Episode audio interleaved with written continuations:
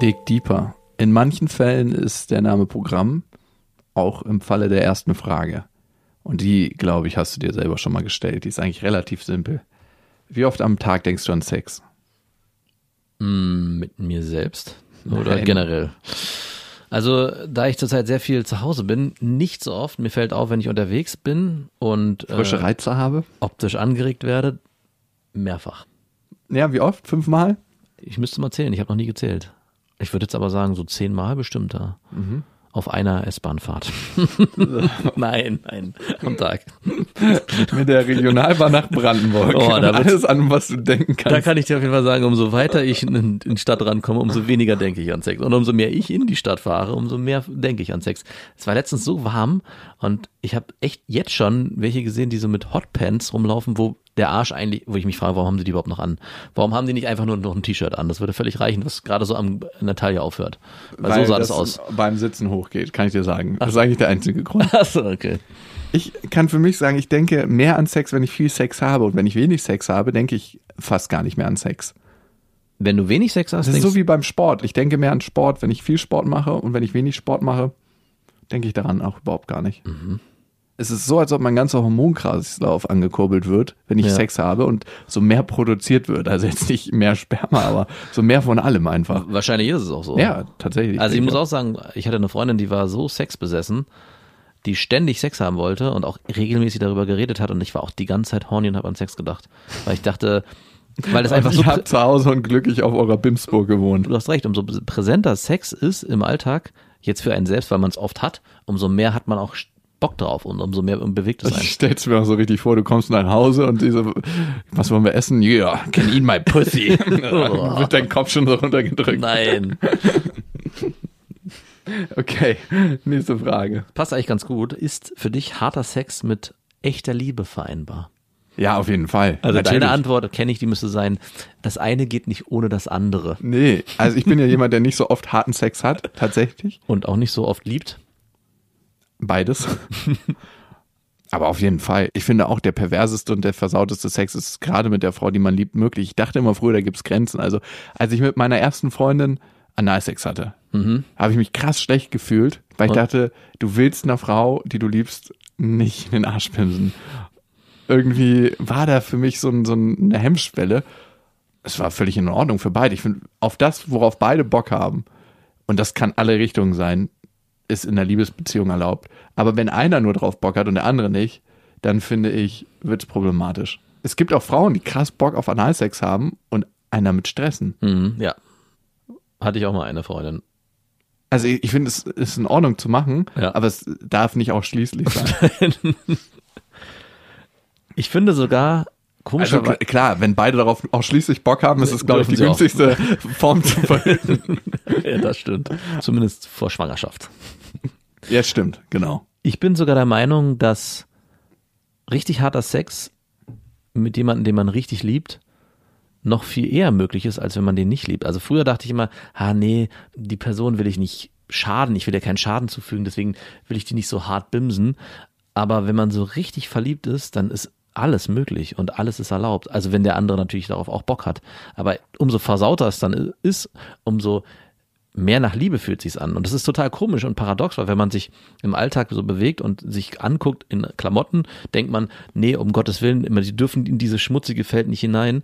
Aber in dem Moment, wo man dann im Bett liegt und einfach hemmungslos sein darf, ist es sogar noch viel, viel stärker und unabdingbar, glaube ich sogar, wenn man sich liebt, harten Sex zu haben. Ja, und manche Körper passen da gut zusammen und andere nicht. Ne? Also mit manchen Frauen kannst du harten Sex haben und mit anderen nicht. Also ich habe Affären geführt, da war einfach nur softer Sex möglich, weil es, jede Frau ist ja auch unterschiedlich von ihrem Schmerz und Lustempfinden. Ne? Ja, klar. Und ich glaube, wenn eine Frau große Lust empfindet, ist harter Sex auch eher möglich, weil sich alles darauf einstellt. Und ich habe Affären geführt, wo ich mich gewundert habe, wie krass hart der Sex sein kann, auch wie lange.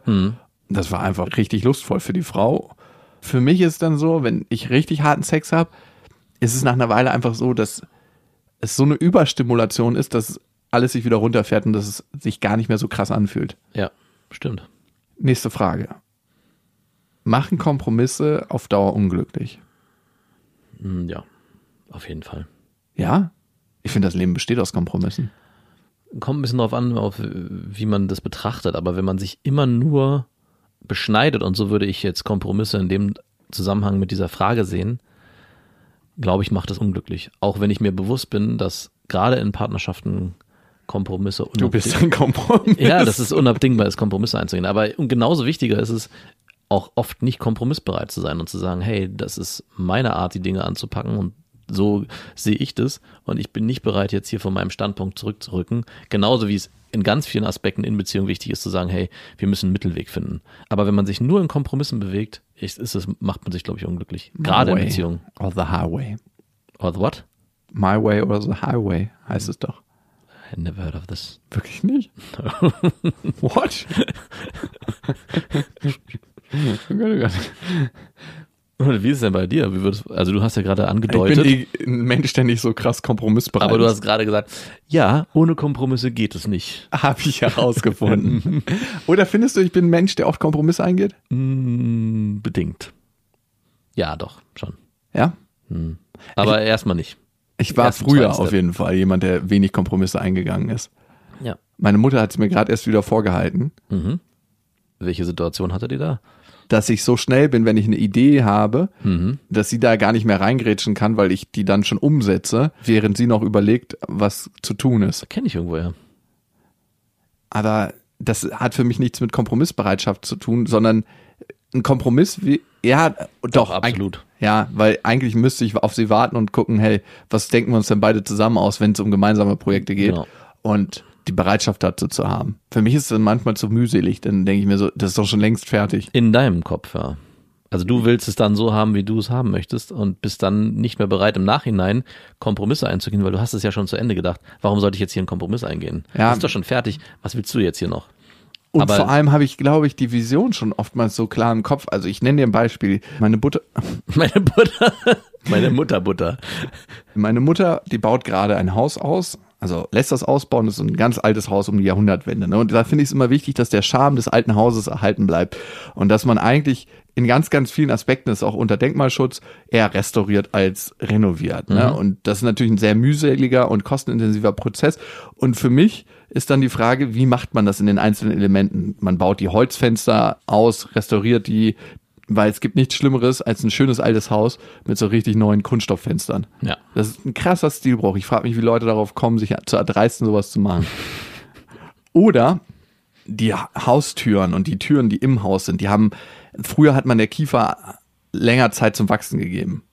Die Maserung von so einer alten Kiefer ist viel, viel geiler und das Kiefernholz von früher ist auch härter. Das liegt auch an den Trocknungsarten und so. Und das dann sichtbar zu machen, finde ich total schön. Oder da ist oben so eine Steinwand und für mich ist dann, hey, das ist geil gemauert, das ist ein schöner alter handgezogener Stein. Lass den doch sichtbar und so eine sichtbare Steinmauer. Meine Mutter ist dann so, nee, lass uns das verputzen. Und da bin ich halt eigentlich, habe ich so klare Visionen von dem, was ich schön finde, aber es ist am Ende ihr Haus, wo sie drin leben muss. Ich wollte gerade fragen, ist das nicht ihr Haus, wo sie lebt? Ich denke mach mal- dir das mal schön. Lass mich Ja, mal ich machen. bin ganz oft so, dass ich denke, so und so und so machen wir das und dann ist es fertig. naja, okay. Aber du merkst, ich habe mich da reingesteigert. Okay, das nächste. das hat mit Kompromissen jetzt gar nicht so viel zu tun, aber glaubst du an die Liebe auf den ersten Blick? Nein. Mm, jein. Also ich glaube an Verlieben auf den ersten Blick, aber nicht an Liebe auf den ersten Blick. Damit zerstörst du das Futter für ganz viele Hollywood-Filme. Ich glaube auch, dass sie sich im ersten Moment verlieben ineinander und vor allem in die Vorstellung von dem, was man zusammen erleben wird. Die ganzen Projektionen, die du hast, werden dann ausgelöst. Und die Frage ist, warum werden die bei dieser spezifischen Person ausgelöst und nicht bei einer anderen Person? Vielleicht war ich ein bisschen schnell. Andererseits glaube ich, wenn du eine Person triffst, zu der du eine Anziehung spürst, sind 95 Prozent der Anziehung auf einer Ebene, die du nicht bewusst wahrnehmen kannst. Hm. Und 5% kannst du dir deutlich machen. Und da ist die Frage, was spürt dein Körper, was spürt dein Geist, was du nicht bewusst wahrnehmen kannst. Ich kann die Frage gar nicht richtig beantworten, merke ich. Weil ich sie in meinem Leben schon mal mit Ja beantwortet habe, dann wieder mit Nein. Und es immer so eine Mischung aus beidem war. Also ich hatte einmal das Erlebnis, dass ich jemanden kennengelernt habe, bei dem ich sofort das Gefühl habe, hier ist was Besonderes, den liebe ich und die wird die Person sein, mit der ich den Rest meines Lebens verbringe, was dann nicht aufgegangen ist. Und dann habe ich jemanden kennengelernt, den ich am Anfang schon fast gehasst habe, dann auf einmal ähnlich starke Gefühle empfunden habe und es sich dann wieder gewandelt hat, nicht zu Hass, aber zu einer extremen Antisympathie. Ich habe diese Person zufällig letztens in der U-Bahn wieder getroffen. Also ich habe sie nicht getroffen, ich habe sie gesehen. Und den ersten Impuls, den ich damals hatte, nämlich, dass sie sehr attraktiv aussah, auch immer noch, und trotzdem ich sofort dachte, irgendwas stimmt hier nicht. Ich kann die Person nicht leiden, hatte ich auch da wieder. Und trotzdem kann ich nicht leugnen, ich hätte gern wieder Kontakt mit ihr aufgenommen. Ich habe es dann aber gelassen, weil ich wusste, das ist verbrannte Erde, die ich da hinterlassen habe. Und von daher würde ich diese Antwort, gibt es Liebe auf den ersten Blick? Ich glaube schon, dass es die gibt. Die nächste Frage passt dazu dann hervorragend. Max. Ja, bitte. Die Frage kommt übrigens von Hörern, wie auch einige, die wir hier stellen. Die habt ihr uns geschickt über Instagram. Sehr, sehr geil. Vielen Dank dafür. Max, würdest du eine Affäre anfangen, wenn du wüsstest, es würde niemals rauskommen? Nein. What? Wie kannst du darauf so schnell antworten? Du musstest dich. Nein, nein. Du hast es dich schon tausendmal gefragt anscheinend. Ja. Sonst könntest du darauf nicht so schnell antworten. Das ist so wie eine Hausarbeit, die gerade gestellt wird und so habe ich schon fertig. Also wir hatten in der letzten Folge, glaube ich, die Frage, ist es in Ordnung, mehrere Frauen parallel zu daten oder Affären zu führen? Und diese Frage habe ich damals für mich ja beantwortet, dass ich dachte, es geht, kein Problem. Damals, 1992. Als ich das gemacht habe. Und dann habe ich ziemlich schnell festgestellt, dass ich das nicht ausgehalten habe, weil mir das zu sehr wehgetan hat. Ich hätte es gern gekonnt, weil ich viele meiner Freunde erlebt habe, die das gemacht haben und damit super gut gefahren sind, aber mich hat es innerlich zerrissen. Und genauso würde es mir jetzt in der Beziehung gehen, selbst wenn ich sage, ich hätte da Bock drauf und ich will, will das machen, wüsste ich, es würde mich innerlich so zerreißen, dass ich sowieso dann die Wahrheit ziemlich schnell ans Tageslicht bringen muss. Und dann würde ich lieber es so fahren wollen, dass ich lieber von vornherein sage, hey, hier läuft was nicht, ich brauche was anderes, ich bin dann mal weg. Also nein. Und ich hoffe, ich werde niemals schwach.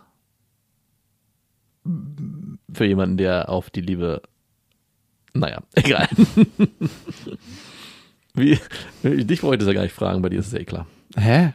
Ich möchte da gern trotzdem darauf antworten, Nein. wenn es in dein Klischee von mir passt. Wenn ich mit der Frau wirklich verbunden bin und wir eine Liebesbeziehung führen, dann würde ich trotzdem keine Affäre anfangen, auch wenn ich wüsste, es kommt niemand raus, weil es ist von mir bewusst und ich weiß es ja. Mir geht's viel mehr als Egoist, als den du mich ja kategorisieren würdest. Bei mir verändert sich das Gefühl zu einer Frau, sobald ich eine Affäre mit einer anderen Frau anfange. Ja, klar. Und das würde ich nicht wollen, weil ich diese Verbindung zu der Frau, die ich dann habe, wertschätze. Ich, ich, ich. Ich höre nur ich, ich, ich. Dick Deeper. Dick